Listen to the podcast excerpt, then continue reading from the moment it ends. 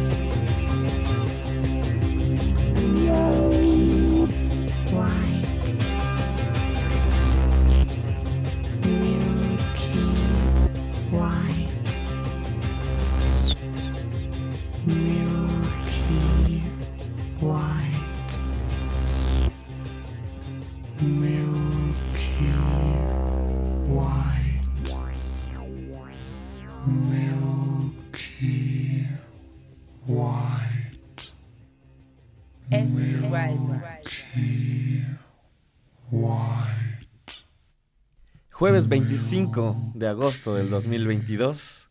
Bienvenidos, bienvenidas a una emisión más del Wild Brunch a través de radio y TV WAP. Yo soy Arturo Uriza y les doy la bienvenida a una emisión más del Wild Brunch aquí en el 96.9 de FM y el 18.1 en la televisión abierta.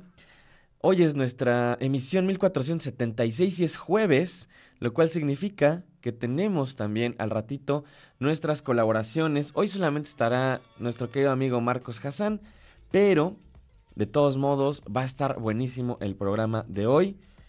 Y comenzamos además con algo perfecto para arrancar motores.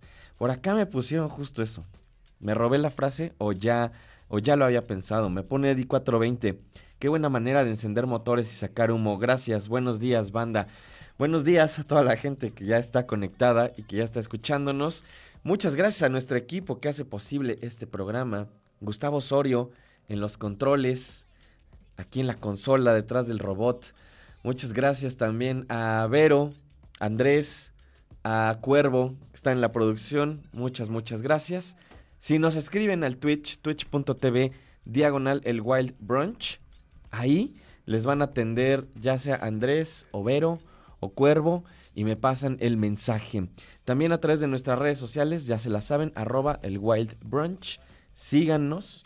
Instagram, Twitter, ahí, ahí nos pueden escribir y se pueden comunicar con nosotros. ¿Con qué comenzábamos el programa de hoy? Simple Headphone Mind, nada más y nada menos que dos proyectos legendarios. Los señores y señoras de Stereo Love haciendo una colaboración con Nurse with Wound. Esto editado originalmente en los 90, finales de los 90 me parece, como por ahí del 97. Aquí haciendo uso de las habilidades de ambos proyectos y conjuntando esta herencia musical del crowd rock que Stereo Love ha explorado muy bien, o que exploró durante una época, y en la producción, uno de los miembros de Nurse with Wound haciendo toda esta otra parte que de alguna forma también es una, una arte por sí sola, eh, de producir y arreglar y ordenar una canción. Y este, este es el resultado, un track increíble con referencias a Ex Magma, por ejemplo, y en general como una buena muestra de amor y de homenaje al kraut, ¿no? Y al sonido del kraut, este sonido tan hipnótico del Cosmich, a estas baterías constantes, largas, eh, bastante, bastante steady también, que para mí es una de las cosas más fabulosas de toda esta camada de música alemana, que ya saben que, que nos fascina por acá. Y para seguir un poquito en el mismo contexto, vamos a escuchar algo de una banda que les programé el martes, se los puse ayer, les dije que les iba a poner todo el nuevo disco de Oneida, pero también hoy voy a aprovechar para poner esta colaboración con Rhys Chatham, que apareció hace ya también unos cuantos años. Un disco llamado What's Your Sign, en donde exploran también esta parte del crowd, pero también la parte del trabajo de Rhys Chatham, de la no wave neoyorquina, del trabajo con guitarras, del minimalismo, de la orquestación también neoyorquina de los 70 esto se llama Welton Guitar Oneida Version. Son Oneida con Rhys Chatham sonando aquí en el Wild Brunch.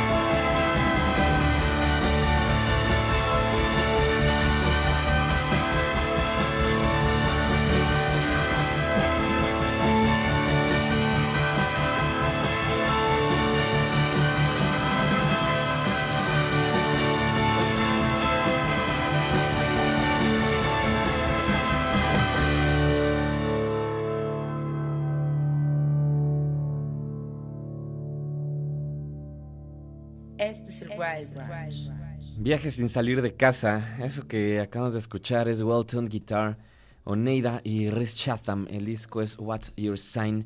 Espero que les haya gustado. Qué cosa tan increíble. Me encantan esas bandas que se toman su tiempo, que elaboran, que hacen estos tracks largos, hipnóticos, potentes. Fabuloso. Y antes de irnos a corte, tenemos un track más para que se me despejen, le suban al volumen. Algo que tenía un rato que no ponía. Una banda también que ya ha venido en algunas otras ocasiones a México. Los vi, ¿qué será? Eh, creo que fue el primer festival Hipnosis hace ya unos cuantos años. Estoy hablando de Black Rebel Motorcycle Club y probablemente su sencillo más famoso, Whatever Happened to My Rock and Roll. Vamos, después de esto, a un corte, están en el Wild Brunch, no se vayan.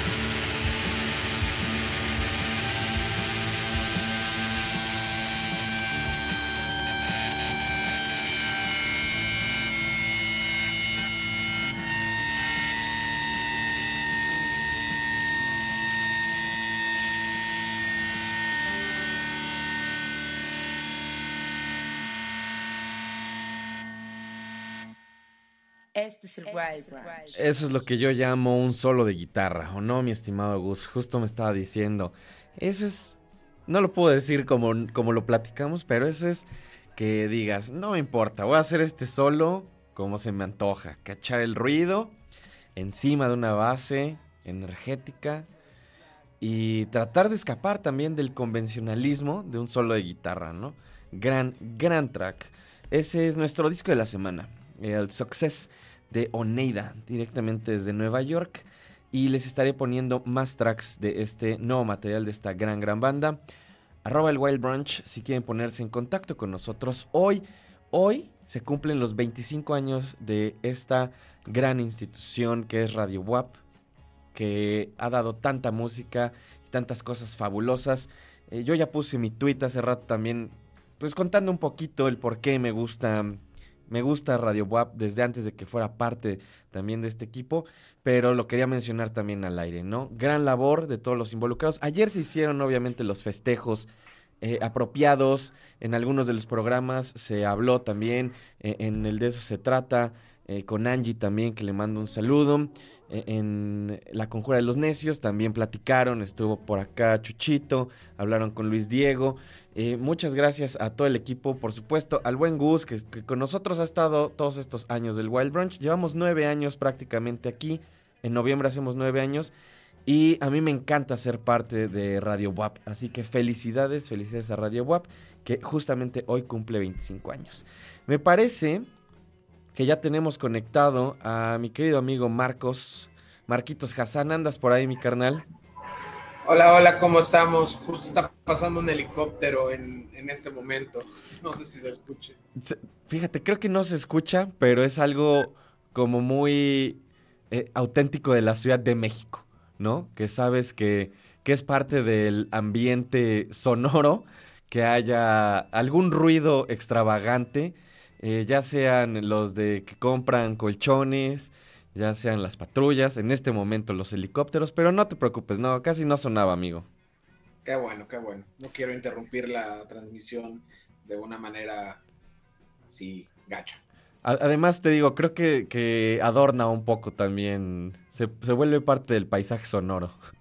Ajá, lo, que se le llama el, eh, ¿cómo se llama? Eh, cuando eh, estos este, collages de sonido que de Pierre Schaffer Ajá. ¿Cómo se llamaba? El este, Music Concrete. Se vuelve como algo muy de Music Concrete. La, música concreta del DF. Exacto. Sí, es, es un constante, constante música concreta. Fíjate, mucha, mucha banda se va a, ya sabes, a la naturaleza y hacen todo esto de grabar los sonidos de, de los ríos y así. Deberíamos de hacer uno de noise, de música más experimental, de ruidismo y grabar todos los ruidos del DF y llevarlos al extremo. No sé si del DF, pero sí hay algunos que ya han hecho eso de subirse al metro de Nueva York y grabar eso y entonces ya esos son unos field recordings pues no tan no tan de paz y tranquilidad como algunos otros, pero sí también ha sido base de algunos este, experimentos sonoros. Sí, sí, estoy completamente seguro que no se me ocurrió a mí. Muy probablemente ya. Vamos a hacerlo del DF, está bien. Muy probablemente ya hasta lo he escuchado en alguien y nomás me lo quiero robar, ¿va? Es que eres un buen artista porque robas, no tomas prestado. Así es, es la, máxima de, muchos. Y David Bowie decía eso también. Amigo, ¿cómo has estado? ¿Qué dice la Ciudad de México? Nos vimos hace pronto, entonces eh, siento que, que, habíamos saldado estos, estos días de distancia también. Pero sí, qué, bonito verte. ¿Qué cuenta la Ciudad de México en estos días? ¿Qué, has estado escuchando además de las recomendaciones que nos traes el día de hoy? Y además, por supuesto, de los helicópteros que, rodean eh, cerca ahí de tu domicilio. Sí, mucho ruido ambiental de, la ciudad que nunca me, tiene aburrido. Pero, pues, no sé, como tal vez lo, lo más que he escuchado últimamente fue este disco, el primer disco de, bueno, me parece que es el primer disco de The Sound de esta banda de post-punk de los ochentas. Este disco llamado, se me escapa un poco el nombre. Que tiene, el primer track se llama I Can't Escape Myself. The Sound, ajá, sí, sí, sí. Sí es un disco pues muy de la época, portada blanco y negro, eh, muy post-punk, eh, tal cual esta onda entre Joy Division y no sé, este, Wire tal vez.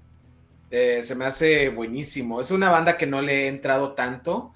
Ya la había escuchado, pero no había como entrado tanto así a escuchar todo un disco. Eh, recuerdo, o sea, tenía buenos recuerdos del disco. Recientemente un amigo, bueno, recientemente hace como seis meses yo creo, pero un amigo me dijo que lo estaba escuchando de nuevo y dijo, ah, ¿sabes qué? Este disco es muy bueno, bla, bla, bla. Entonces dije, ah, bueno, vamos a escucharlo. Ayer le di otra repasada y me gustó mucho. Es este, es pues de esas este, cosas muy valiosas. Se llama Jeopardy el disco. Es de 1980. Y, me gusta mucho. Trae, a mí se me hace que es un poco como si, no tanto como Joy Division, suenan un poco como el, el movement de New Order. Si se hubieran quedado un poco más como en las guitarras, menos tratando de hacer, de, escapar las guitarras o de escapar el, el, rock, entre comillas, el rock que hacía Joy Division. O sea, si no se hubieran ido a la pista de baile ya con lo que siguiera de, de New Order, ni a tanto a lo electrónico. Y pues sí, o sea, como que redescubrir discos me gusta mucho, o digamos, discos que no les había puesto atención, eh, o tanta atención como debí de haberles puesto, volverlos a escuchar y decir, bueno, sí, sí le saco algo de provecho a esto, me gusta mucho. También eh, justo me topé ayer una lista de un ejercicio que alguna vez, algunos años hice, que propuso a un usuario de Twitter, que era como todo el mes de febrero, diario escuchar un disco nuevo, ¿no? Es algo que hace, por ejemplo, hace Dengue todo, todo el año, ¿no? Y ya lleva cuatro años, me parece, haciéndolo. Pero eh, la diferencia, como que yo lo que le quería dar la vuelta era, no quería escuchar música nueva, ¿no? O sea, no quería si salía el nuevo disco de quien sea, de alguien que ya conozco, no quería escuchar eso, quería escuchar algo que nunca le había puesto atención bien. Y me di cuenta que hubo dos discos ahí que en, y, escribías un, esa también era la, premisa, ¿no? De que escribías un tuit al respecto. Entonces, en, en, un tuit en 140 caracteres tenías que decir qué te pareció el disco. Y entonces vi que mis anotaciones de esos discos, y vi que dos discos que me parecieron no tan sobresalientes que dije, bueno, va, los voy a volver a escuchar, voy a darles una opinión ya más eh, neutral o más pensada o de verdad escucharlos con atención. No me parecieron tan extraordinarios, pero a, o sea, a partir de esa vez que los escuché, he regresado a ellos y me han gustado más. Y me sorprendió un poco que mi primera impresión de esos discos no fuera tan, tan placentera o tan favorable. Por ejemplo, bueno, esos dos discos es el Cross de Justice y el House of Love de Kate Bush. Órale. O sea, el de que, o sea, ambos discos encontré cosas rescatables, pero no se me hicieron tan buenos discos. Pero sí, como te digo, he regresado a esos dos discos y ya me fascinan, porque a Justice me caían muy mal en su época. Eh, lo entiendo completamente. Y, lo que me sorprendió más fue lo de Kate Bush. ¿eh? ¿Eh? con Justice creo que sucedió también que, había una movida o, por lo menos a mí me pasa también ese tipo de cosas, cuando son movidas que, se calientan tan rápido, ¿no? Y que de repente todo el mundo los está lavando, creo que te vuelves más duro, ¿no? Y, que, te vuelves como mucho más analítico y eso de alguna forma a mí me reduce también como cierta parte de, de disfrute en la música. Y eso me pasó eh, con el Merryweather Post Pavilion de, de mm, estos de Animal Collective. ¿no? Recuerdo que cuando salió fue un disco que al que le busqué todas las le busqué todo lo malo, ¿no? Yo no sé si a ti te gusta, ahorita me dirás, pero fue un disco al que yo le busqué todo lo malo y dije, estos güeyes nada más están tratando de sonar como a los Beach Boys, pero con, con baterías electrónicas y etcétera, etcétera, cosa que es, un, es bastante reduccionista, la verdad. Y hace a lo mejor unos cuatro años volví a escuchar el disco y ya sin todos mis prejuicios y me encantó, ¿no? Y, trato también de hacer este ejercicio de, regresar a cosas que a lo mejor también en su momento no me gustaron mucho o que sentí que eran mucho eh, parte del hype y que ahora ya me puedo acercar pues como sin, sin la necesidad de demostrar nada y los aprecio un montón. Sí, bueno, a Animal Collective me gustan mucho y me han gustado desde hace muchísimo. Cuando salió el Song Tongues, me acuerdo que lo escuché porque, ajá, tal cual es cuando empezó más o menos el hype de Animal Collective, como que era muy de, blogs, escribir de Animal Collective. Entonces le di una, de una oportunidad, me gustó mucho, no sabía qué esperar. Ese disco es más folk que lo que hicieron un poco después, ¿no?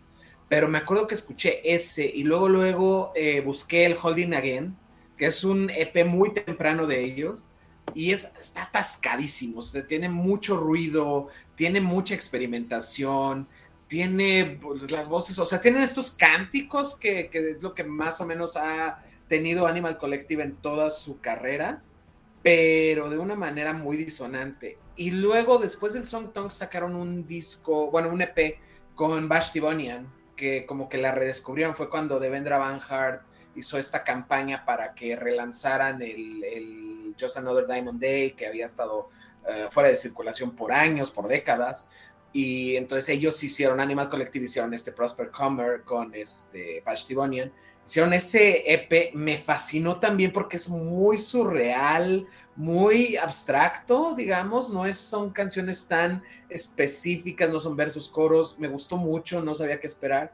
Y luego cuando sacaron Strawberry Jam, así fue lo, lo que más me gustó, porque le dieron una vuelta muy precipitada a lo que estaban haciendo, como que ya no era nada folk, muy electrónico, muy digital, eh, sampleaban todo con mini disc. Bueno, esto yo ya lo sabía después, ¿no? O sea, no es como que eso fue como el gancho, pero tenían un mini disc player y ahí es donde sacaban los samples, entonces por eso tenían también una calidad diferente a lo que los demás grupos electrónicos hacían en ese entonces o gente que usaba electrónica y no sé, me gustó, me obsesioné con ese disco. Y cuando salió, salió Mary Post Pavilion, me gustó mucho.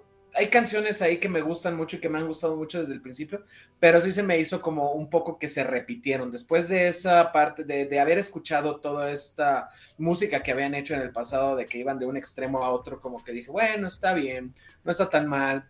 También había sacado Panda Bear este disco el Person Pitch, que tampoco me había fascinado en su momento, porque justo eso es lo que pensé. Suena muy a que quiero ser los Beach Boys, me siento Brian Wilson, pero pues con un poquito más de samples, porque estamos ya en los 2000, pero eh, sí, he regresado al Person Pitch y me ha gustado. Luego sacó este Tomboy que lo produjo eh, eh, Pete Kember, el Sonic Boom de Spaceman 3. Eh, han colaborado ya muchísimo, ¿no? Ya tienen este disco que sacaron hace unos meses que he visto que has programado mucho, ¿no? Pero sí, o sea, Animal Collective me gusta mucho. No puedo decir que ha habido un disco a partir después de Meriwether Post Pavilion que me ha fascinado tanto. Ha habido cosas, ha habido canciones, la canción de Walker que sacaron en el último disco, se me hace una de sus mejores canciones. Pero sí, no, no, yo, yo, no siento, o sea, sí soy muy fan de Animal Collective, pero no sé si soy tan fan de todo lo que han hecho, ¿no? Sí, sí, sí, claro. Y creo que yo, fíjate, como que tú, tú estabas del otro lado, ¿no? Que ya conocías la parte anterior. Yo los conocí hasta el Merryweather. Y de ahí los dejé hasta, hasta hace unos años que revisé este material. Empecé a escuchar los materiales anteriores. Y los materiales nuevos también me gustan. Me gustó mucho este que hicieron, no me acuerdo cómo se llama, es de los últimos, en donde hablan del coral y de la contaminación en el mar, que son piezas muy largas, que son ¿No es el Centipede Hertz? Creo que sí. Y que son muy, muy ambientales por momentos. Me gustó mucho, ¿no? Y ese disco sí, que. No. Bueno. No, no, no, dime, dime. No, sí, es lo que decía, es que sí me han gustado, nada más no me han gustado de una manera tan completa como esa época de Strawberry Jam, de pues tal vez el Merryweather Post Pavilion, ya le encontré también después ya su, su onda y digo, sí, es un disco completo muy bueno, ¿no? Eh, sí, sí tienen cosas muy buenas y de hecho creo que los vimos, vinieron a un Corona Capital eh, con el Centipede de este Hertz y bueno, estuvo increíble ese show, o sea, buenísimo tocaron como la mitad de Centipede, la otra mitad eran tracks que no, que estaban trabajando en ellos, estaban llameando, que esa es como una de las partes que más me gustan de Animal Collective, que experimentan en el escenario. De hecho, me saca de onda un poco cuando salen su setlist y son como los grandes éxitos. Es como, ah, entonces ya no van a hacer nada, ¿verdad? y me acuerdo que terminaron ese show con Summertime Clothes y fue, o sea, todo el mundo volvió loco. O sea, está muy bueno. Es una muy buena banda hacer un show con que la mitad de tus canciones no las conozca la gente y que la gente se prenda es un mérito muy grande. Sí, sí, sí, es, la verdad es que es algo sumamente complejo y difícil, porque la gente siempre va con las expectativas, ¿no? De, de escuchar tracks famosos y además, la verdad es que Animal Collective por lo menos tiene una o dos rolas que son muy emblemáticas de toda esa época de los 2000, ¿no? My Girls, a lo mejor, una más por ahí, pero han esquivado también, ¿no? De alguna forma, como que se queden nada más estáticos o que, que se les encasille en eso. Sí, totalmente. Amigo, nos quedan cinco minutos antes del corte. Entonces, ¿qué prefieres? ¿Que platiques un poquito de tu primera recomendación o la ponemos y regresando platicas un poquito más de esa y de la segunda? Tú dime. Mm, pues yo creo que sí hay que ponerla y regresando platicamos. Órale. ¿Quieres nada más dar un poquito de contexto antes? Ajá, bueno, la primera canción es este Cada Músculo. Este es un nuevo track de Mabe Frati, que es una artista de Guatemala, radicada en México, eh, que ya lleva un tiempo aquí. Eh, de hecho, he traído canciones de Mabe Frati justo cuando sacó su último disco al Wild, entonces eso quiere decir que ya llevo un rato aquí porque sacó ese disco, me parece, el año pasado, ¿no?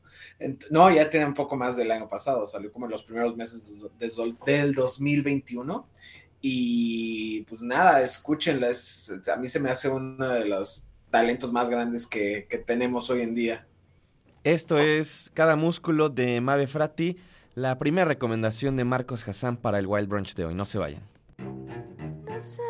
está mi instinto esta vez.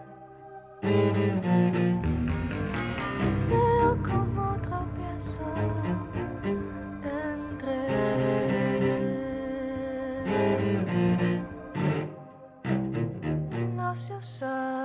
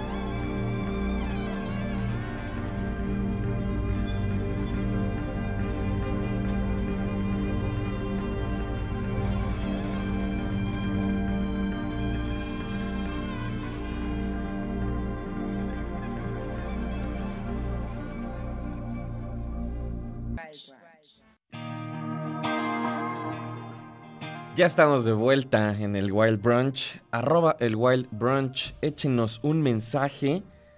Díganme qué les parece la playlist de hoy. Manden sus felicitaciones también a Radio WAP, arroba Radio WAP por los 25 años. Y estamos platicando, como cada jueves, con mi querido amigo Marcos Hassan. Marquitos, ya estamos de vuelta, ¿sigues por ahí? Aquí ando, aquí ando. Fíjate, decidí mejor no entrar con otra rola para que platicamos un poquito más y con calma de este track que escuchamos de Mave Frati. Sí, este, justamente como te comentaba, artista de Guatemala que reside en México. Bueno, ya, ya reside más bien en la, en la carretera, como se le dice, porque justo eh, una vez que empezaron a abrirse las oportunidades de conciertos, ella estuvo de gira en Europa, tuvo algunos este, shows con Efterklang en Estados Unidos y, o sea, se le ha ido muy bien. Luego sacó un disco a través de esta disquera, gran disquera mexicana llamada Humo Rex, que eh, sacó una colaboración de ella con, eh, con Good, Gudrun Good, llamada este, Let's Talk About the Weather, que también está buenísima y recomiendo bastante. Pueden encontrarla ahí en el Bandcamp de Humo Rex. Y pues ahora está sacando un nuevo disco, de, de, nuevo con canciones, melodías, pero sin dejar esta parte experimental. Como que Mave Frati se había hecho un nombre como un artista experimental, de improvisación, pero pues poco a poco fue metiendo canciones, más melodías a lo que hace y todo se enfocó en, en sus discos, este, en sus últimos dos discos, el último se llama, se ve, se ve, eh, ¿cómo se llama? No, se llama ¿Será que ahora podemos entendernos? El nuevo disco se llama Se ve desde aquí uh -huh. y es un poco reflexiones muy personales que ha hecho en este último año y cacho, entonces, eh, pues, no sé, se me hace muy bueno lo que hace, sigue todavía en la línea de lo que venía haciendo desde hace dos discos, Pie sobre la Tierra, me parece que se llama el, disco anterior al, al, que estaba hablando. Y no, pues es buenísima, Mabe. es muy buena eh, en lo que hace, chelista, vocalista, también compone electrónicos, ya también tiene como un core de músicos, un núcleo de músicos con los que trabaja, también ha colaborado con gente para este disco. Grabó un poco en, el, en Progreso Nacional, en el estudio de Hugo Quesada para este disco, también en estudios en, en Rotterdam. Eh, no sé, o sea, se me hace muy interesante. Ah, por ahí hay una colaboración en otro track con una, uno de los miembros de Racta, de esta banda brasileña que también gusta muchísimo. Y pues ya quiero escuchar todo el disco, la verdad. Está muy, muy bonito este track que acabamos de escuchar, esta recomendación. Sabía que lo ibas a poner, sabía que lo ibas a poner, porque sé que te gusta mucho el trabajo de Mave y vi que lo había estrenado, creo que esta semana salió, ¿no? Por ahí sí. del lunes o martes. Sí, me parece y, que el, el, martes creo que salió. Y fíjate, me vi tentado a, a ponerlo, pero decidí esperarme, ni siquiera lo escuché. Dije, bueno, si Marcos no lo propone, ya este, en la semana yo, yo lo pongo. Pero eh, sí, creo que hace un trabajo pues bastante particular, muy diferente. Eh, la paleta de sonidos es increíble. Su voz me encanta. A lo mejor sí. voy, a, voy a decir algo y lo digo de la mejor forma. No, no, no. Ya sé que a ti no te gusta comparar las cosas, pero de repente me dio un poco un feeling como de Mecano en una parte muy experimental, como si Mecano hubiera sido una banda muy experimental. Es, eso sentí cuando escuché el track. Y a mí me gusta Mecano, lo, lo tengo que aclarar. sí, o sea, no es un dis. No, no, no. No sé, la, la, no sé si a ti te gusta Mecano, la verdad no tengo idea. La neta no, no lo, pero no lo sentí así, o sea, veo lo que dices. Uh -huh, uh -huh. Sí, o sea, no, yo. Sí lo entiendo. Yo lo dije. Es como, ¿qué te pasa? Sí, no, yo lo dije en buena onda.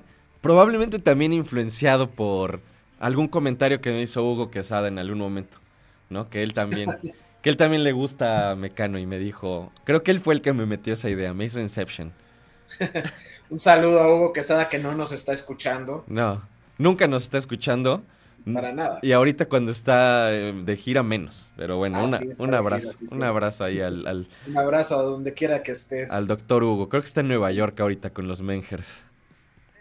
Con los merengues. Así es. También les mandamos un saludo, aunque no nos estén escuchando. Ah, tampoco, pero tipazos también, gran banda. Tipazos, sí. Y ajá, o sea, creo que esto nos da chance también de platicar de, de Kate Bush, porque mencioné que el House of Love no se me había hecho tan revelador en el momento que ya lo escuché, que ya decidí escucharlo totalmente. Ahora, lo que sí debo decir que mi impresión es que eh, sí se me hizo súper influyente cuando ya lo escuché, o sea, ahí me di cuenta de tantas cosas que salieron de ahí, de tantas, eh, tanta música que no había existido antes de, de, Kate Bush, que dije, bueno, eso sí lo reconozco muy bien. En ese entonces yo dije, no, pues yo creo que tiene como dos rolas buenas este disco, ¿no? Que creo que se oye como muy, muy soberbio de mi parte y muy precipitado tal vez de calificar así un, disco que pues como sabemos está escuchándose tan fresco ahorita como entonces. Y, pero de nuevo, lo he escuchado desde entonces, así de que, bueno, voy a regresar, o sea, como que algo me llamaba de, regreso, ¿no? O sea, ah, ¿sabes qué esta parte? No, ¿sabes qué esta parte? Y lo he escuchado de nuevo muchas veces y ahora pues, como que ya se reveló, como que se floreció para mí y ya lo veo y digo, bueno, ya lo escucho y lo escucho como un gran disco, me gusta mucho, me gusta, pero así mal, o sea, sí se me hace uno un gran disco, uno de los grandes discos de esa época, un disco favorito, podría decir. Creo que eso es parte del ejercicio de escuchar, ¿no? También. Eh, regresar a las cosas, como decíamos hace rato, y pues cada, cada año cambias, cada año eres una persona un poquito diferente y los discos permanecen, son una cosa ahí como de máquina del tiempo, pero obviamente cuando tú te acercas, pues eres otra persona, entonces es, lo fabuloso de la música. Me encanta, me encanta y, y el ejemplo de Kate Bush ahorita es una cosa increíble, ¿no? Espectacular. A mí eh, yo el otro día tuiteaba que... Y fíjate, tampoco es mi disco favorito de Kate Bush.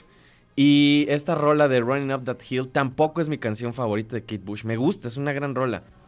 Pero lo que voy es como que está, había puesto que es una rola tan buena, está tan bien hecha, es tan fabulosa y Kate Bush es tan genial que a pesar de que todo el mundo la pone en sus historias feas de Instagram y en sus TikToks, no me ha hartado. Es una canción que permanece, ¿no? Que digo, ah, órale. Me, hasta me da gusto. A mí también. Funciona igual conmigo, no me ha hartado. Y, digo, ya es para que ya, ¿no? Ya dijamos, ya, ya basta, ya, por favor, ya. Ajá. Déjenla descansar, pero no, no. Que no conocen cloud busting. Ajá. pero sí, este, sí, sí, siento igual, o sea, se oye en todos lados, o sea, literal, el otro día estábamos en un Uber y una estación estaba poniendo música hiper comercial, eh, no, por eso mala, pero digamos, muy, muy comercial, o sea, de, plano muy pop, muy actual, muy, o sea, en, ese trayecto, fue un trayecto largo, pero en ese trayecto escuchamos dos canciones de Harry Styles, que me gusta, pero es, digamos, para que se den una idea de qué tipo de música estaban poniendo, y pusieron Running Up That Hill.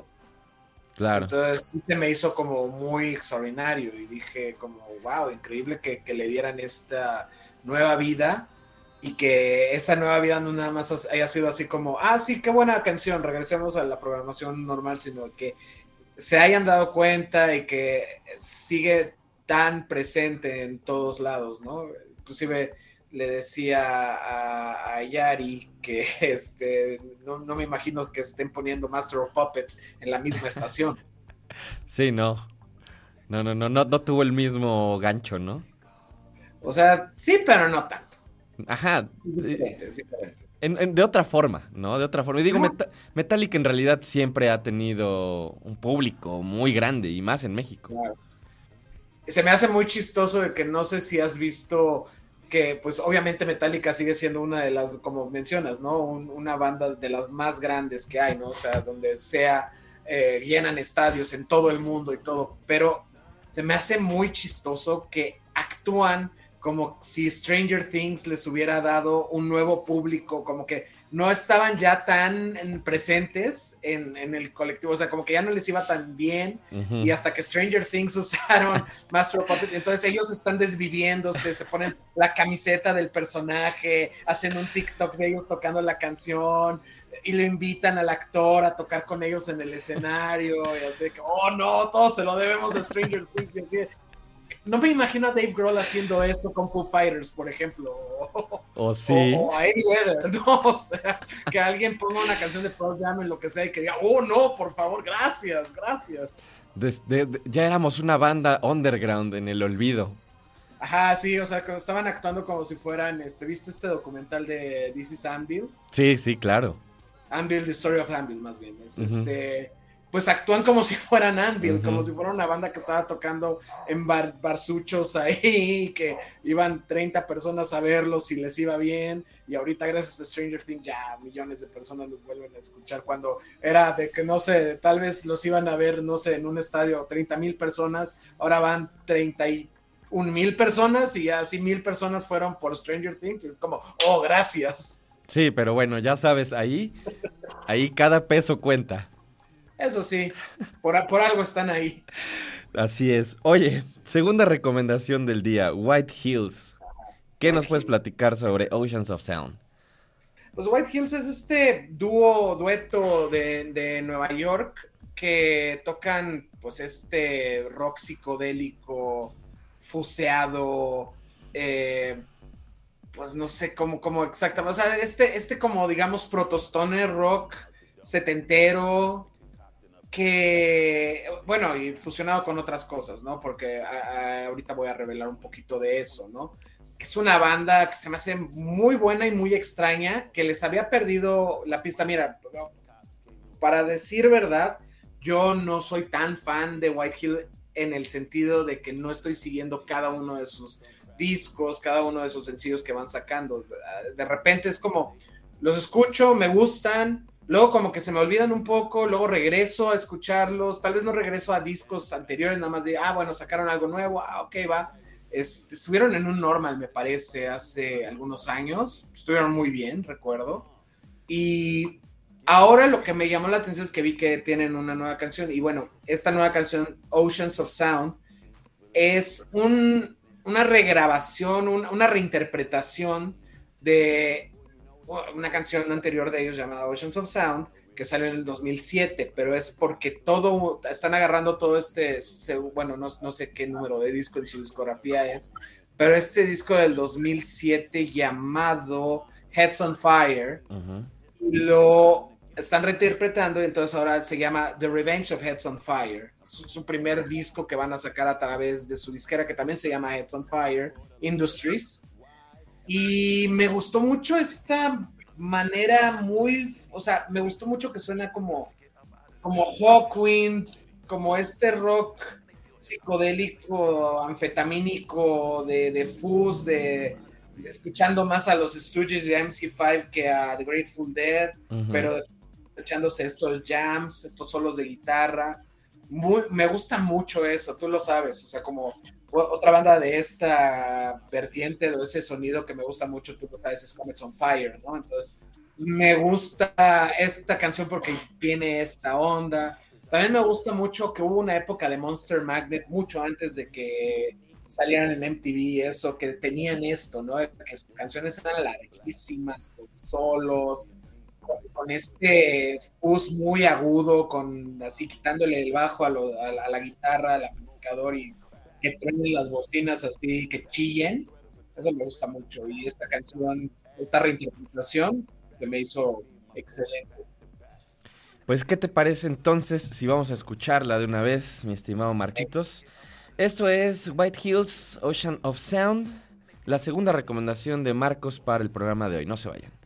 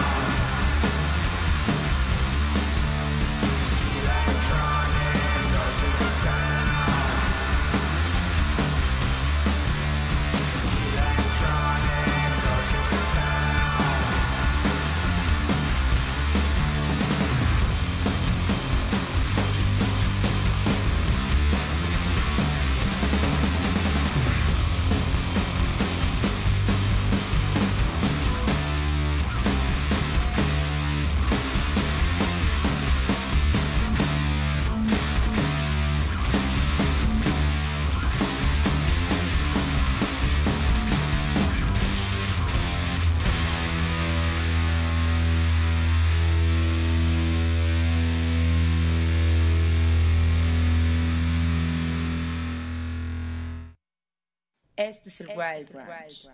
Ahí estuvo esta segunda recomendación de Marcos para el programa de hoy, Oceans of Sound de White Hills. Contenido dengue también, mi Marquitos.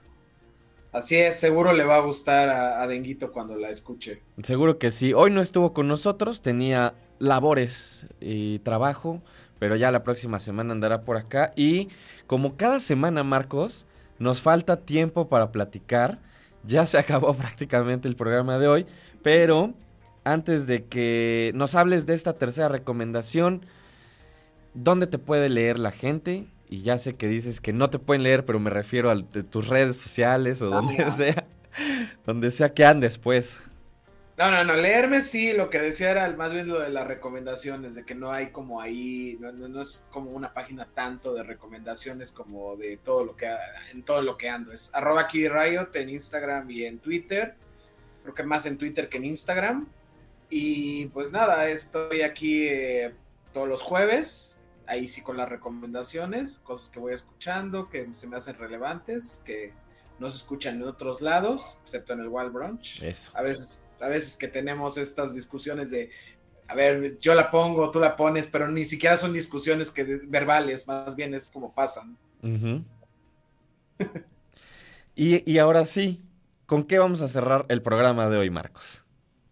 vamos a cerrar con Botch, que es una banda eh, muy legendaria del hardcore de los noventas. Eh, una banda que no era tan, pues, que no se tomaba tanto en cuenta en ese entonces, hasta años después, porque justo su manera de hacer hardcore era muy fracturada, muchos destiempos, muchas fusiones de géneros, muy brutal muy pocas partes como de mosheo, no tanto el cliché del, del, hardcore cholo, que es lo que yo le llamo así muy madball o ese tipo de cosas que es como el hardcore cholo. Sí.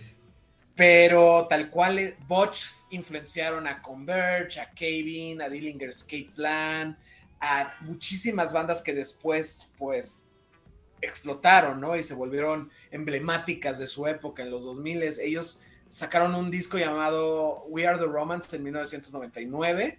El siguiente año eh, sacaron un EP, An Anthology of, eh, no me acuerdo cómo se llama, pero sí son cinco canciones y se separaron. Eh, parte de ellos formaron These Arms Are Snakes, otra parte de ellos formaron Minus the Bear, muy mm, diferente banda. Órale.